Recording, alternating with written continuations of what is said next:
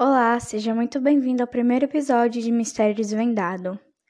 Hoje eu vou falar sobre o caso de Tina Fales que aconteceu nos Estados Unidos.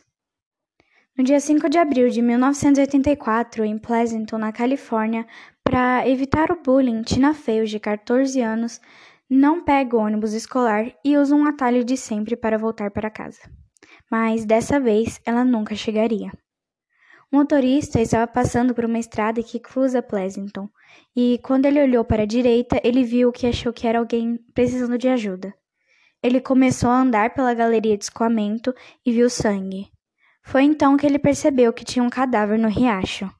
Na cena do crime, os policiais não encontraram pegadas, arma do crime, nada. Só encontraram uma bolsa pendurada numa árvore, e dentro dela encontraram o boletim de Tina Fales. O corpo de Tina sofreu um trauma severo. Ela foi esfaqueada 44 vezes. O legista constatou que ela ainda estava viva nas primeiras 38 facadas. Os ferimentos chegavam a ter 12 centímetros de profundidade. O legista também constatou que a faca utilizada no crime não tinha guarda de proteção, já que eles não encontraram marcas no corpo de Tina. Então, provavelmente, enquanto Tina era golpeada, o ator do crime provavelmente teria se cortado. No dia seguinte, a polícia foi até a escola interrogar os alunos. Eles descobriram que Tina estava sofrendo bullying. O primeiro principal suspeito era Jeff Michelson. Dois alunos disseram ter visto ele descer até a galeria de esgoto por volta das 15 horas, o horário do crime. Quando as autoridades começaram a investigação, descobriram que Jeff era conhecido como Valentão e que ele carregava uma faca de caça em uma bainha que ele usava no cinto. No dia do crime, Jeff prendeu um dos alunos da escola dentro de uma lixeira, Steve Carlson. Esse fato vai ser importante no final da história. Jeff foi interrogado e descobriram que ele tinha um corte na mão. E quando perguntaram como tinha acontecido, ele deu duas versões diferentes à polícia, fazendo com que as autoridades conseguissem o um mandado de busca à casa dele. Lá, eles encontraram duas facas de caça, elas foram analisadas, mas estavam limpas.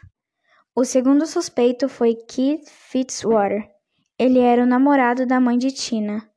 Ele foi considerado um suspeito, pois ele era bem abusivo e também era próximo da família. No dia do crime, o chefe de Keith levou ele até a casa de Tina Fales. Lá, ele entregou uma faca para seu chefe. O seu chefe estranhou aquela atitude e perguntou por que ele tinha entregado a faca. E ele disse que não queria entrar na casa com aquela faca pendurada no cinto, já que seria uma situação bem estranha. Isso fez com que a polícia suspeitasse bastante dele. A polícia recolheu a faca e levou para análise, porém a faca estava limpa. O terceiro suspeito foi Walter Nyman. Ele entrou para a lista de suspeitos, pois havia abusado sexualmente de uma jovem de 17 anos pouco tempo antes do assassinato de Tina Fales. Outra coisa que fez com que a polícia suspeitasse dele foi que, na época do crime, ele morava em Pleasanton. A polícia entrou em contato com a avó de Walter Nyman e ela disse que se lembrava bem do dia do crime, pois foi o dia que Walter chegou em sua casa bem desesperado, dizendo que deveria sair logo da cidade. Isso fez com que a polícia suspeitasse bastante e conseguisse um mandado de busca para a casa de Walter. Na casa dele, os policiais encontraram duas facas com vestígios de sangue e roupas ensanguentadas.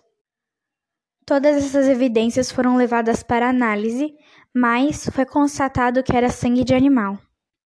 Depois de ficarem sem pistas, a polícia arquivou o caso. Anos mais tarde, uma nova detetive entrou para o departamento e ela resolveu dar uma olhada nos casos que estavam arquivados e logo o caso de Tina Fales chamou bastante a sua atenção.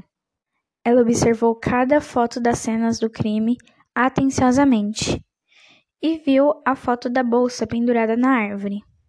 Então ela pegou as caixas de pistas para poder analisar melhor a bolsa e viu que o material não era favorável para a coleta de impressões digitais. E como na época do crime a coleta de DNA ainda era um método muito complicado, eles não coletaram o DNA da bolsa. Então a bolsa foi mandada novamente para análise. Como provavelmente o autor do crime teria se cortado, provavelmente ele também teria deixado vestígios de sangue na bolsa.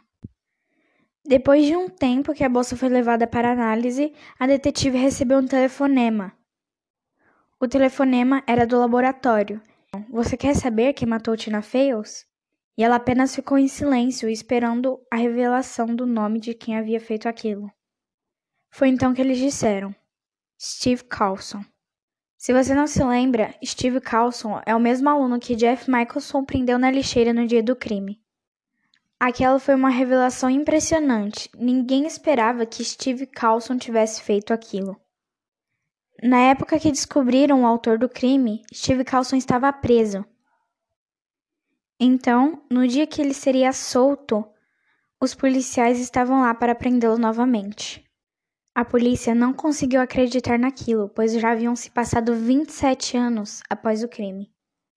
Infelizmente, um dia antes do julgamento de Steve Carlson, a mãe de Tina Fales acabou falecendo de infarto. Se você quiser saber mais detalhes sobre esse caso, tem um documentário na Netflix chamado Casos Arquivados que é bem interessante e eu recomendo. O episódio onde eles falam sobre a Tina Fales é o episódio número 3. Espero que você tenha gostado da história.